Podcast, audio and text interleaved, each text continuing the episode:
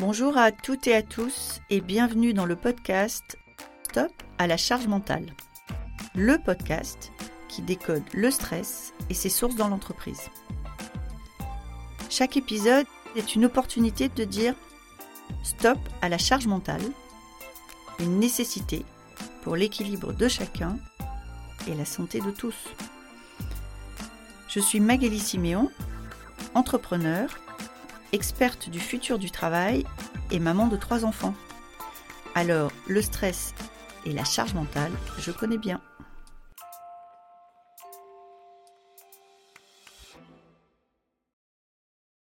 Bonjour et bienvenue. Euh, si jamais vous avez dans votre vie un Jean-Paul euh, qui vous colle une réunion à 18h euh, le vendredi sans vraiment discuter, ce podcast est fait pour vous parce qu'il va nous rappeler que notre réaction dépend de l'histoire qu'on se raconte. Et pour ça, je reçois aujourd'hui Vanessa. Vanessa Rochefrieux, elle est euh, formatrice, elle est sophrologue, elle est coach certifiée et elle est très attentive à ce que notre cerveau accepte plusieurs scénarios euh, face à un Jean-Paul. Je vous souhaite une bonne écoute. Bonjour Vanessa, est-ce que tu veux bien te présenter pour nos auditrices et nos auditeurs? Bonjour Magali, ben, euh, écoute, alors je m'appelle Vanessa. On m'appelle aussi, euh, j'ai un surnom qui est la coach anti-chaos pro. Donc, euh, parce que dans le domaine pro, justement, j'accompagne les entrepreneurs, les dirigeants et les managers à faire face à toutes les turbulences de leur vie professionnelle, comme par exemple la charge mentale, les vagues de stress, le surmenage, la fatigue, l'épuisement. Euh, donc je suis coach, je suis aussi euh, sophrologue, je suis aussi praticienne PNL. Voilà, j'ai tout un, tas de, spécialités qui me permettent de faire ça. Et, donc vraiment mon but, c'est de les aider à, pouvoir euh, réussir leur vie pro et perso sans en finir KO, grâce bah, à toutes ces méthodes qui, qui ont fait leur preuve. Sur le côté un peu plus perso, je suis euh, maman d'une petite poupette euh, qui a deux ans et euh, qui s'appelle Mia. Et avec mon conjoint, on habite à côté de Marseille depuis presque trois ans. Voilà. Super, merci. Et première question rituelle de ce podcast pour lancer l'échange. pour toi, c'est quoi la charge mentale? Alors pour moi, euh, la, charge mentale, c'est euh, toute... Euh, alors moi, j'aime bien dire que c'est toutes ces notifications mentales qu'on reçoit en permanence et, qui viennent bah, nous rappeler toutes les choses qu'on pense avoir à faire, qui, peuvent du coup nous encombrer, nous, saturer que ce soit d'un point, de vue mental, mais aussi euh, d'un point de vue émotionnel, parce que lorsqu'on a une pensée au sujet de quelque chose, c'est rarement dénué d'émotion. Et donc c'est toute cette charge euh, mentale et émotionnelle qui s'accumule de manière euh, totalement invisible pour le monde, mais par contre qui est vécue de manière très très intense par la personne qui, qui le vit et qui peut mener à des difficultés, dans la vie quotidienne, mais euh, surtout à une grande fatigue, et puis pourquoi pas par, par moment d'un épuisement carrément. Hein, donc, euh, Tu parles de notification et d'émotion. Est-ce que euh, tu peux aller un peu plus loin? C'est-à-dire pour, pourquoi tu parles d'émotion? Et où est-ce quelle émotion? Enfin, est-ce que tu peux nous, nous, approfondir un peu? Oui. Alors, on va partir du postulat que euh, nos pensées créent notre réalité, créent la manière dont, on appréhende le quotidien. Et, c'est ces pensées qui vont engendrer euh, des émotions. C'est-à-dire, c'est parce que je, pense quelque chose d'une situation, c'est parce que j'en ai une certaine perception que derrière, je vais ressentir des émotions plutôt agréables ou au contraire des émotions inconfortables. Donc la, notion d'émotion, elle est totalement rattachée à la charge mentale parce que lorsqu'une personne euh, a l'impression de devoir faire plein de choses, a l'impression qu'il faut faire ces choses-là, elle y met une connotation, elle y met sa perception, elle y met finalement un jugement, et c'est ce jugement-là qui va générer tout un tas d'émotions derrière. Et c'est vraiment cette combinaison de euh, pensée et d'émotion qui va faire que la personne va faire des choses ou au contraire ne pas faire des choses. Et, du coup, ça lui apportera un, un certain résultat dans sa vie qui, est plutôt ah, favorable. c'est la, première fois euh, j'entends euh, de façon aussi explicite ce point de vue. Ce que tu nous dis, en tout cas ce que je comprends, c'est euh, le sujet de la charge mentale, c'est le couple entre des choses que j'ai à faire et le jugement que j'y mets. Donc je me juge moi-même de d'avoir de pas tout faire, d'être à la bourse. Ce jugement est forcément négatif. Je me juge pas en me disant euh, waouh tout ce que j'ai fait aujourd'hui quoi. C'est pas ça que tu veux dire. Oui, voilà. Alors pour moi il va y avoir il va, va pas y avoir que du jugement. Il va y avoir euh, une interprétation de la situation. Donc le fameux par exemple il faut parce qu'en réalité, dans la vie, il faut rien, hein, on, fait ce qu'on veut. Mais, c'est parce que je, lui, je, mets à la situation cette connotation de c'est une obligation, cette obligation-là, que déjà, j'y mets euh, finalement une problématique. C'est-à-dire que, en tout cas moi, dans ma perception des choses, quand on parle de charge mentale, on parle finalement de surcharge mentale. Et donc, on parle plutôt de, ça quand c'est un problème. Parce que quand c'est pas un problème, c'est finalement que c'est pas une surcharge. Et, donc, dans ces cas-là, on n'en parle pas de cette manière. Donc oui, en effet, pour moi, quand on aborde le sujet de la surcharge mentale, bah, c'est que c'est déjà un problème. Et donc, il y a cette notion de comment je perçois les choses que je veux faire, est-ce que je me dis que c'est des choses que j'ai à faire, qui sont des obligations, que si je ne le fais pas, les conséquences seront désastreuses Et dans ces cas-là, j'y mets un enjeu émotionnel. Ou effectivement, est-ce que en plus de ça, je me juge moi dans les actions que je fais ou que je ne fais pas? Si je ne fais pas cette tâche-là, alors je serai une mauvaise mère, alors je serai une mauvaise euh, travailleuse, alors je serai une mauvaise... Voilà. Et, dans ces cas-là, on a double peine quelque part parce que quand on parle de surcharge mentale, c'est souvent les deux. On parle de cette charge, euh, effectivement, de toutes ces choses qu'on se dit qu'on doit faire, ces obligations, etc. Et en plus de ça, on y ajoute une charge de culpabilité, de honte, finalement tout un tas d'autres émotions qui sont plutôt reliées à la personne. On, attaque un sujet euh, qui est délicat, là, enfin moi que je trouve délicat, euh, et, je vais prendre un, cas pratique pour qu'on puisse échanger dessus. Euh, j'entends bien, euh, j'entends bien hein, je, quand tu dis le, il faut être dans notre tête. Mais bon, imaginons, je vais prendre au hasard une, maman solo de deux petits qui a un job à temps complet, qui a des enfants qui ont 4 et 6. Et qui va considérer, alors je vais voilà, qui va considérer qu'au bureau c'est essentiel ou dans son emploi quel qu'il soit, c'est essentiel euh, qu'elle montre son implication et sa motivation parce qu'elle a besoin de cet emploi pour vivre et pour faire vivre sa famille. Et donc, elle va recevoir des injonctions dans son emploi auxquelles elle pourra plus ou moins se conformer. Et puis, elle va partir le soir, euh, souvent en courant, pour récupérer ou à l'école ou à la crèche, ramener à la maison, euh, lancer un repas, checker les devoirs, et puis coucher les enfants, et puis éventuellement derrière faire tourner une machine. et elle a sa journée et moi, si je me mets, on va l'appeler Carole, comme cette maman solo un petite, et on en connaît toutes. Euh, et, quand elle s'assied dans son canapé euh, à 21h30, est-ce qu'elle peut se dire, dans ma journée, il y a quand même des trucs, je me suis obligée à les faire, j'aurais pu éviter? C'est pas si simple, non? Alors, il n'y a, a, rien de simple hein, dans ce que. Dans, dans, alors, l'explication du mode de fonctionnement est finalement assez simple. Par contre, la mise en pratique euh, de, cette façon-là de fonctionner n'a rien de très euh, naturel pour nous, puisqu'en fait, on n'a juste pas été habitué à fonctionner comme ça. On a été habitué à, euh, à penser dans notre mode d'éducation, dans ce qui nous a été transmis par la société, que il se passe des choses des, situations, des circonstances qui viennent de l'extérieur, et c'est ces circonstances-là qui, sont soit bonnes, soit mauvaises, et que bah, on doit faire avec. On nous a pas appris à prendre la responsabilité de la manière dont on perçoit les choses, et du coup de la manière dont on agit aussi euh, dans notre vie pour euh, faire en sorte de se simplifier la vie, etc. Donc effectivement, je suis complètement d'accord sur le fait que ce soit loin d'être simple au départ. Euh, moi, j'ai fait deux burn-out, hein, donc euh, si ça avait été simple, euh, je, je, pense que j'en aurais pas fait deux. c'est ce cheminement-là aussi qui m'a amené à, à, étudier un petit peu nos modes de fonctionnement en tant qu'être humain et à me rendre compte que finalement, c'était ces, ces croyances qui, nous amène à penser qu'on subit notre quotidien et que finalement on n'a pas de prise dessus.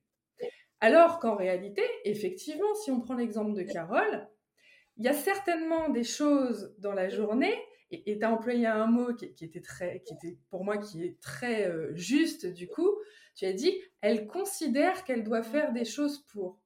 Et oui, c'est parce qu'elle considère qu'elle doit faire telle ou telle chose, accepter telle ou telle mission, dire oui à telle ou telle personne, qu'elle ajoute quelque part de la charge supplémentaire à une vie qui en a déjà euh, et sur laquelle elle n'a pas d'impact. Parce qu'effectivement, il y a des choses sur lesquelles on n'a pas d'impact. Cette maman solo, elle n'a pas choisi d'être une maman solo, certainement pas au départ. C'est des circonstances de vie et c'est comme ça. Mais par contre, le fait de considérer qu'elle a des choses à faire en particulier pour être une maman parfaite, une employée parfaite, etc., c'est ça qui vient ajouter cette surcharge-là supplémentaire. Euh, et ça, c'est pas nécessaire. C'est une partie que finalement on peut travailler, et, ça s'apprend, du coup, et quand on y arrive, ça, fait beaucoup de bien. C'est ce que, que tu arrives à faire c'est ce que moi, je suis arrivée à faire en grande partie et je te cache pas que je continue chaque jour parce que ces injonctions, justement, qu'on a, euh, franchement, je pense, quasiment tous euh, reçues, parce que ça vient pas que de la famille, ça vient vraiment aussi d'un système qui, nous a éduqués à fonctionner de cette manière-là, ben on s'en débarrasse pas du jour au lendemain. Donc moi, régulièrement, ça m'arrive d'avoir des, choses où je me dis, oh, il faut que je dise oui. Ah, je peux pas me permettre de dire non. Et c'est là où, quelque part, je vais un peu m'auto-coacher, où je vais revenir justement à, la situation en elle-même et, à me dire, attends, ça c'est la situation. Si tu enlèves justement ce que tu, ce que tu juges, ce que tu penses de cette situation, qu'est-ce qu'il en reste déjà? Si tu prenais un petit peu de recul, avec un regard, j'aime bien appeler ça le regard caméra, c'est-à-dire regarder la situation comme si je la regardais à travers une caméra, si j'enlève tous ces jugements, toutes ces interprétations que j'en fais, finalement, qu'est-ce qu'il en reste? Ben, Il en reste que quelqu'un me fait une proposition, et du coup, à cette proposition, je peux dire oui ou je peux dire non. Alors, bien sûr, on me dira, bah oui, mais Vanessa, si tu dis non, il y a des conséquences, bien sûr. Mais si je dis oui, il y a aussi des conséquences. Et ça, c'est aussi un de nos biais en tant qu'être humain, c'est qu'on ne c'est qu'on ne voit pas les conséquences que l'on vit déjà. C'est-à-dire qu'on voit les conséquences du refus, mais on ne voit pas les conséquences de ce qu'on est déjà en train de vivre, l'inconfort qu'on est déjà en train de subir au quotidien. Et c'est ça qui fait que bah, souvent on est dans la peur du futur, alors qu'en fait on est déjà dans l'inconfort permanent aujourd'hui. Donc ça vaut peut-être le coup de voir. C'est très juste. C'est très juste de, voir. Euh, euh, d'avoir un, angle de vue. Mais tu viens d'utiliser un mot euh, que je trouve euh, qui a tout son sens quand on est en surcharge mentale, c'est le sujet de peur. C'est-à-dire, euh, je suis en charge mentale, bon, ça gère, je passe un peu en surcharge, donc forcément, il y a de la fatigue et du stress. Donc forcément, cette position caméra, et, j'aime, je vois bien parce que c'est une position que j'utilise, est, plus difficile, hein, parce qu'on est plus dedans et moins en hauteur de vue.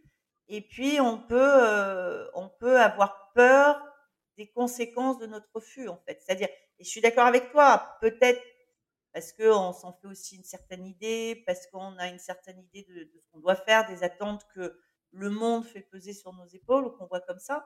Euh, mais moi, je le vois, par exemple, tu dois le voir dans le milieu professionnel, la, peur, euh, l'espèce de peur primale, c'est de perdre son job quand même. Et donc ce sentiment que euh, en disant oui, on ne perdra pas son job. Là où je te rejoins, c'est que parfois, à trop dire oui, on finit par perdre son job. Ouais. C'est ça. Et, et, et, aussi, euh, cette, cette, peur, du coup, va donner cette espèce mmh. de scénario catastrophe de si je dis pas oui à la réunion que Jean-Paul a mis à 18h un vendredi soir, je vais perdre mon job. Mais là, si on vient un petit peu mmh. détricoter tout ça, est-ce que vraiment on va perdre son job parce que on dit que 18h un vendredi soir, euh, c'est plus le bon moment pour faire cette réunion-là quand on est maman solo, comme Carole? Est-ce que c'est ça qui va faire qu'on va perdre son job? Alors, heureusement, en France, euh, non, aujourd'hui. Hein. Euh, on, a quand même, un système, malgré tout, qui protège un, petit peu euh, les salariés, qui, n'est peut-être pas parfait, mais en tout cas, qui a, pour ambition de, de protéger les salariés. Donc, après ça, on peut aussi le questionner. C'est-à-dire que oui, notre cerveau nous envoie vers le scénario du pire qui pourrait se passer, mais finalement, en détricotant un petit peu toute cette histoire qu'on se raconte, puisque c'est une histoire qu'on se raconte à soi-même et qui ne nous fait pas du bien, on peut vite s'apercevoir qu'il y a certainement une succession extrêmement importante d'étapes qui amènerait effectivement à ce qu'on perde notre travail. Et donc, on a le pouvoir de venir intervenir à différents, euh, à différents endroits sur ce cheminement-là, avec toutes les ressources qu'on a et toutes les capacités qu'on a pour éviter que ça arrive. Et c'est ça qu'on n'est pas capable de voir à ce moment-là, puisque à ce moment-là, on est dans la peur, donc on est happé par cette émotion, on se projette dans cette histoire qu'on se raconte avec ce scénario catastrophe, avec tous les enjeux qu'il y a, mais qui ne sont absolument pas réalistes, en fait. Et, quand moi, en coaching, je travaille ça avec mes clients, ce qui est juste génial, c'est qu'avec juste deux, trois questions, ils me disent, mais oui, mais ça arrivera jamais, en fait. Voilà. Et, mais pour le coup, sur le moment, si on n'en parle pas, si on reste enfermé juste intérieurement avec soi-même, ce scénario prend juste une ampleur euh, phénoménale. Et là, c'est euh, digne d'un film de Luc Besson. Et, hein, là, et, là où je te rejoins complètement sur euh, ce poids sociétal qu'on a sur nos épaules, c'est que si on prend Carole et Jean-Paul, donc quand Carole reçoit son invitation du vendredi à 18h, le scénario, euh, je dirais, mainstream commun, c'est euh, si je dis non, alors euh, il va penser que je suis pas engagée, alors ça va me poser un problème, alors si je manque cette réunion, derrière, il y a des décisions. Et donc, il faut que j'aille à la réunion. Et le scénario qui n'existe finalement assez peu, ou en tout cas moi je l'ai jamais croisé, c'est de se dire si j'accepte cette, cette réunion à 18h de Jean-Paul, il va prendre l'habitude de mettre des réunions le vendredi à 18h. À chaque fois que je vais aller à une réunion à 18h de Jean-Paul, je vais arriver déjà agacée et frustrée parce que moi, ça me plante toute ma soirée. Donc, je vais finir par en vouloir à Jean-Paul, qui lui va pas comprendre au bout d'un moment que je vais m'agacer. Et je vais rentrer dans un système vicieux avec Jean-Paul qui peut vraiment aller jusqu'au clash. Et jamais personne ne se dit ça. Jamais personne se dit, si je dis oui à Jean-Paul, je vais peut-être me faire virer. En fait. C'est aussi plausible que l'autre scénario. Exactement, exactement. En fait, c'est vraiment parce que à ce moment-là, encore une fois, on est vraiment happé par cette peur-là et du coup, on n'a qu'une seule manière de percevoir les choses, alors qu'en fait, il y aurait une multitude de scénarios possibles. Euh, il y a aussi le scénario de si euh, je, je, je, décide d'affirmer ma position et de dire de manière euh, très assertive à Jean-Paul que le vendredi, c'est pas le meilleur moment pour moi et que euh, même si euh, j'adore le projet, que je suis euh, hyper impliquée, je pense qu'on peut trouver un moment qui sera plus propice à pouvoir discuter de ça. Mais ça, personne ne le voit non plus, ce, scénario-là. Alors que c'est certainement le scénario qui pourrait apporter le plus de bénéfices. Mais encore une fois, ça vient aussi parce que on nous a pas appris à, dire non, on nous a pas appris à nous affirmer, on nous a appris à dire oui ou à dire non. Et vu qu'en plus notre, notre cerveau euh, binaire nous amène toujours un petit peu dans, les extrêmes, c'est soit je dis oui, j'accepte tout, soit je dis non, il faudra que je parte. Mmh. Et alors que, en fait, encore une fois, on a une multitude de scénarios possibles qui peuvent s'offrir à nous et qui sont extrêmement personnels et personnalisables euh, selon bah, notre vie, notre manière de fonctionner, le rapport qu'on a avec ce fameux Jean-Paul. Voilà, à nous finalement de créer euh, cette manière de travailler et cette manière de vivre qui nous correspond. Euh, mais pour ça, on en revient à ce qu'on se disait tout à l'heure, on a besoin de revenir à cette notion de responsabilité. Si je pense que c'est Jean-Paul qui a la main sur euh, mon travail, sur mes horaires et sur ma vie, alors je me déresponsabilise finalement de, cette partie-là, qui est quand même la partie la, plus importante euh, de mon existence. Et, du coup, bah, je lui donne tout le pouvoir. Et, moi, je perds mon pouvoir en tant qu'individu. Et alors, bien sûr, après, bah, les conséquences sont la charge mentale, le stress, la fatigue, voilà, toutes ces choses-là. Mais euh, je, je, crois vraiment qu'en revenant à cette notion de pouvoir et de garder le pouvoir sur, sur ce que l'on vit au quotidien, mais c'est ça qui change tout le reste, puisque c'est un effet domino au final.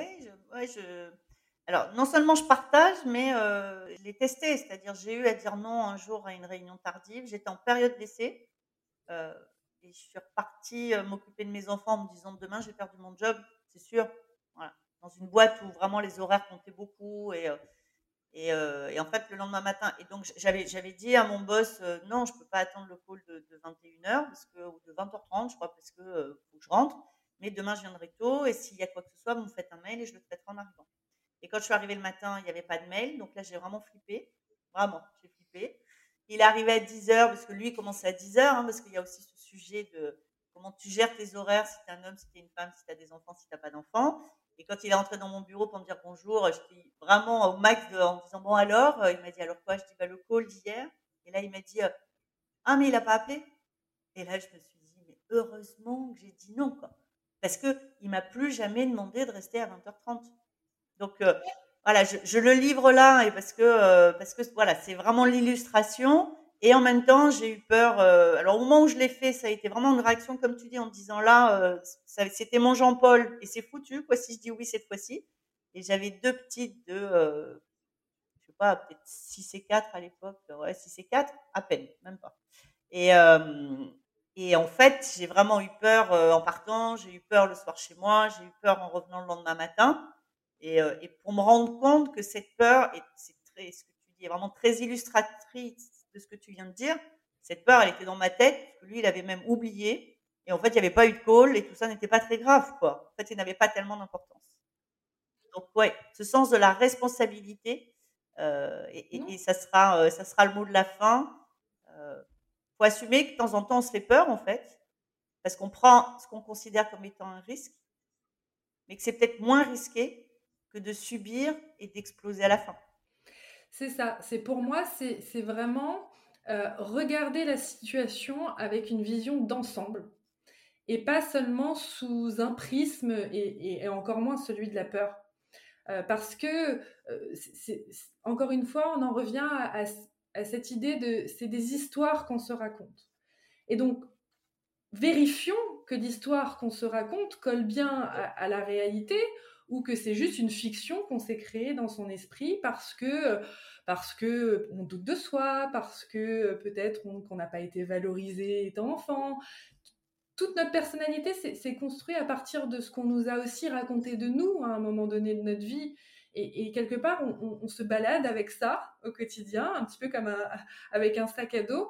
Et parfois, c'est juste bien de prendre le sac à dos, de le poser, de regarder ce qu'il y a dedans et de décider qu'est-ce que je garde pour la suite et qu'est-ce qui va m'aider à faire cette ascension et qu'est-ce que je décide de poser là parce que bah, aujourd'hui c'est trop lourd, aujourd'hui euh, ça me sert plus à rien et, et ça m'aide pas à avancer. Merci beaucoup Vanessa, c'est hyper clair et merci euh, pour cet apport. Merci Magali, merci de m'avoir reçu. Merci beaucoup d'avoir été avec nous aujourd'hui. Cet épisode vous a plu? N'hésitez pas à me laisser une note.